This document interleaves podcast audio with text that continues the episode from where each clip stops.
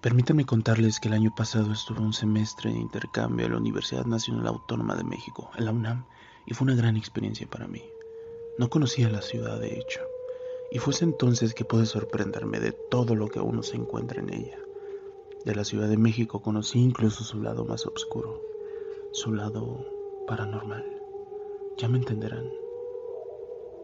Yo vivía hace tiempo a unos 20 minutos del campus de la universidad, en el sur, pero Tania otra chica de intercambio que, me gustaba vivía en unos departamentos viejos de la calle Morelos, casi llegando a Paseo de la Reforma, muy cerca del famoso café La Habana, donde nos encontramos varias veces y donde me esmeraba por conquistarla. La primera vez que nos vimos ahí fue la noche, muy cerca de cuando cerraron. Pero después de eso, todos nuestros encuentros fueron muy temprano porque ocurrió algo que me hizo no querer volver a andar por esas calles una vez que obscurecía. Aquella primera ocasión nos tomamos un café y luego la acompañé a su departamento, el cual compartía con demasiadas personas, todas inquilinas temporales, estudiantes de intercambio o haciendo paseantías a la ciudad. Así que en lugar de subirnos nos quedamos en la calle charlando por largas horas. Una calle al menos esa noche, demasiado tranquila para estar tan cerca de Reforma. Se hacía tarde y me dijo que tenía que irme. Corría el riesgo de perder el último viaje del metro, así que le hice caso y me despedí. Ya me había dicho que vivía muy cerca de una estación, así que lo único importante sería encontrar el metro más cercano a donde estaba. Me dijo cómo llegar, pero la verdad me distraje por lo linda que se veía. Se metió, y yo comencé a caminar con una gran sonrisa en la boca, emocionado. Entonces saqué mi teléfono para ahora sí buscar aquella estación pero apenas entonces me di cuenta de que mi maldito celular se había apagado desde hace quién sabe cuánto. Apenas tenía 70 pesos en la bolsa. Realmente estaba en bastantes problemas y no encontraba esa estación pronto y me comenzaba a preocupar. Quien haya pasado por esas calles sabe que no son las más agradables, sobre todo después de ciertas horas. Ay, ¿cómo decirlo? Cierto ambiente hostil, inhóspito, sobre todo para la gente de afuera como yo, acostumbrado a otro tipo de vida, a otro tipo de gente. Y sin ubicarme realmente, seguí un camino que según yo veía como algo obvio. Di algunas vueltas y llegué a una calle bastante solitaria, fea. Pero no fue por sus casas, sino por lo que se sentía en ella. Una soledad terrible que calaba como si en ese momento desapareciera de la ciudad la poca gente que conocía en ella. Ni una alma me acompañaba, ni una sola. Entonces, para mi alivio, alcancé a notar una figura en la siguiente esquina, iluminada por las luces de un negocio. Los lentes que me llevé de intercambio no tenían ya la graduación que necesitaba, y había batallado bastante desde que llegué, pero no tenía dinero para cambiarlos. Y en ese momento eso, ese detalle, me comenzó a jugar una mala pasada. Y es que no veía la figura completamente nítida y no alcanzaba a ver si era una persona, o un árbol, o un anuncio, o algo en esa esquina que me daba la impresión de que era una figura humanoide. Igual, di unos pasos más para acercarme y comprobar qué carajos era. Había estado unos 40 metros cuando noté que sí. Parecía ser una persona, pero estaba demasiado quieto. Por un momento me pregunté si era una estatua, pero no tenía sentido que estuviera colocada aquí. Parecía serlo, pero si no, definitivamente no era una persona a la que me hubieran dado ganas de acercarme y preguntarle las direcciones. ¿Qué haría alguien quieto, sin moverse, mirando hacia donde yo estaba, congelado ahí en esa calle oscura, a esa hora? Me di media vuelta y comencé casi a trotar. Tenía cada vez menos tiempo para encontrar la estación del metro y me comenzaba a desesperar de verdad. No tenía idea de si estaba cerca o ya había perdido mi oportunidad de alcanzarla. Cuando trotaba, creía escuchar unos pasos dobles, como si el eco de ellos rebotara en el otro extremo de la calle, o como si alguien corriera detrás de mí a unos 50 metros. Me paré en seco y los pasos también, el eco. Me había convencido de que era esto y no, y no alguien más que me estuviera siguiendo para asaltarme. Volteé y la calle parecía todavía más oscura y solitaria que hace unos minutos. Pero entonces creí ver, quizá en la oscuridad, aquella extraña figura estaba más cerca. Seguí caminando y llegué de nuevo a la calle donde estaba el café La Habana. Por fin la había encontrado, y un señor que caminaba apurado me dio unas instrucciones sin ni siquiera frenarse, que siguiera por tal calle para dar vuelta hasta una avenida, y allí encontraría la vuelta a la estación. Sería la Juárez, si mal no recuerdo. Y sin saber siquiera si me mentiría o no, tuve que hacer caso de sus indicaciones, a pesar de que entonces llegué a una calle horrible, con decenas de chicos, de verdad, decenas de chicos que parecían muertos vivientes, sin duda alguna por las drogas. Fue una escena bastante triste y la verdad aterradora a la vez. Pero los chicos apenas me pusieron algo de atención, ni siquiera la suficiente como para levantarse, pero pero entonces algo pasó. Unos pasos corrieron fuerte por toda la calle. El eco rebotaba entre las calles y los chicos parecían que no tener conciencia en sí en algún momento atrás. De pronto pelaron los ojos. Se levantaron como pudieron. Y sin decir nada, todos al mismo tiempo salieron corriendo de esa calle, dejándola desierta también. El corazón a mí me latía a mil por hora. Y es que cuando se levantaron y pasaron a mi lado, yo estaba completamente seguro de que se dirigían hacia mí de que había entrado a su territorio en una calle prohibida y que estaba a punto de sufrir las consecuencias. Pero no. Huían. Estaban huyendo.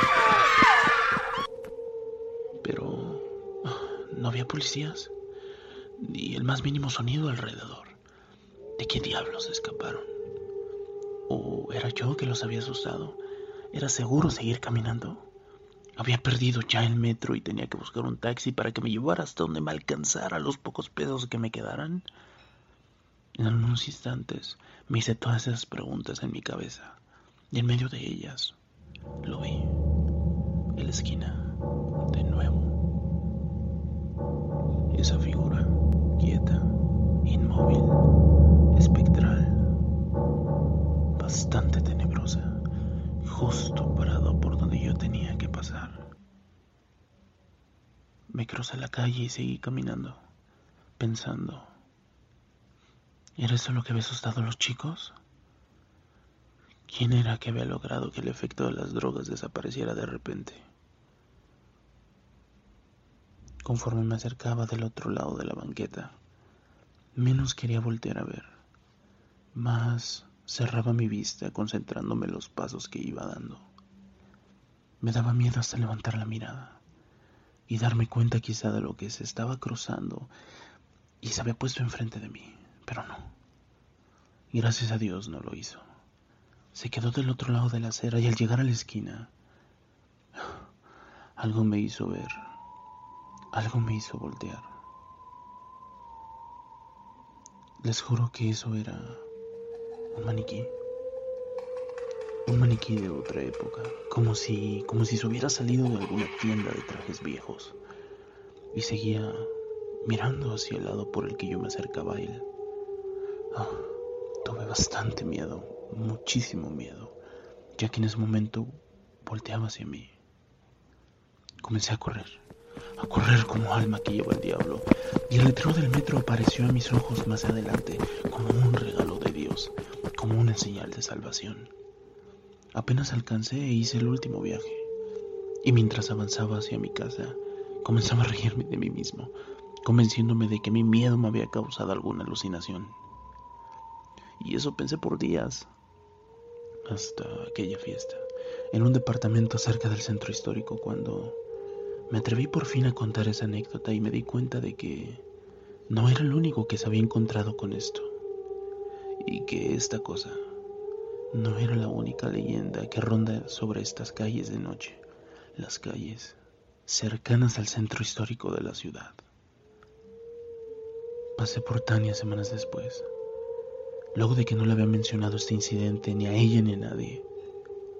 No sé ustedes, pero a mí me daba algo de vergüenza contar algo que iba a sonar como a una locura, como a supersticiones. Y bueno, si ya de por sí hacían chistes sobre que venía de una ciudad pequeña, pues ni para qué moverle y darles más oportunidades de burlarse. Pasé por ella y nos dirigimos a la fiesta en el departamento de un chico que salía con una de sus amigas. Era en el corazón del centro histórico, y yo esperaba al llegar otra cosa, algún lugar de mala muerte, viejo, pero para mi sorpresa un lugar sumamente lujoso. La fiesta en realidad era una reunión de más de 10 personas, del calor de los mezcales de las pláticas que hablaban del lugar, tan místico en el que estábamos sobre todo porque los presentes éramos foráneos y creo que lo apreciábamos aún más. Alguien sugirió alguna leyenda que había escuchado. Aquí del señor que aparecía preguntando la hora. Y al recibir respuesta decía, Dichoso usted, joven, que sabe la hora en la que morirá. O algo así. La verdad no lo recuerdo exactamente. Pero son leyendas coloniales. No solo hay leyendas de esa época, dijo Alan nuestro anfitrión. Hay otras tantas que existen hoy, que van más allá de leyendas urbanas, y están ahí, afuera, y que la gente habla de ellas pero no saben de qué. Son las que cuentan los vendedores que se van tarde, la gente que pasa por aquí a altas horas porque sale tarde del trabajo, a las que nos enteramos a veces también, los que vivimos aquí, aunque sea solo por un tiempo como yo. En una pausa que hizo, me atreví a contar mi historia. Aquella visión extraña de semanas atrás. Aquello que quizá había sido una serie de coincidencias. Sin embargo, mientras la contaba, Alan no dejaba de sentir, como si conociera la historia. La cuestión es que, dijo momentos después, que ya habíamos escuchado de este ser, de esa historia. Es una de esas leyendas antiguas que aún caminan por estas calles, que están ahora allá afuera, en este mismo momento, esperando asustar a algún incauto. Él y algunos otros de sus amigos contaron las leyendas que conocían. Les comparto una que más me llamaron la atención. Una de ellas es bastante popular, quizá ya la hayan escuchado antes. Es la que habla de los aztecas que caminan en fila, que salen de la catedral para entrar al Museo del Templo Mayor, a unos metros de distancia. Sin embargo, Alan aseguraba haberlos visto eh, en alguna ocasión. Fue cuando tenía poquito de haber llegado, nos dijo. No sabía bien las rutas para llegar y tomé un Uber. Ya era tarde y el chofer no sabía manejar del todo bien la aplicación. De hecho, revisé su perfil y apenas su tercer viaje Así que me relajé y traté de ayudarle para dar con las calles.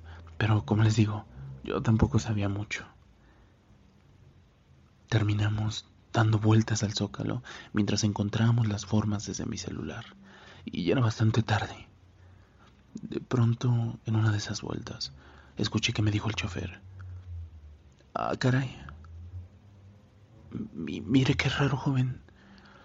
Cuando levanté la vista, pude ver un grupo de personas que primero pensé que eran vendedores, pero conforme nos acercábamos, nos los vimos con mayor claridad.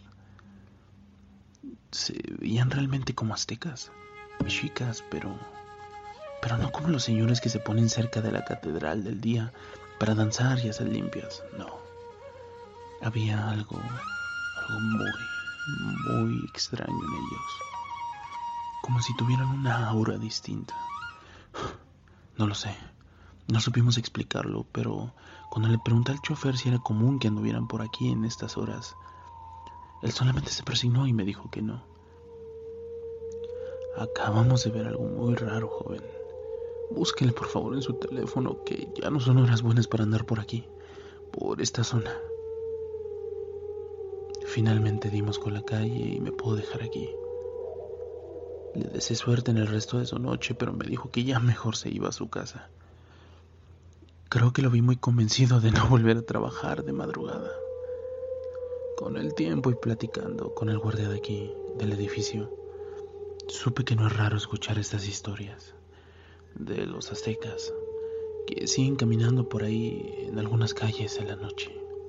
Hay quienes que dicen que dependiendo de la hora, si son fantasmas o son un reflejo, un pequeño asomo de nuestro pasado, no lo sé, pero les aseguro que todavía andan por aquí.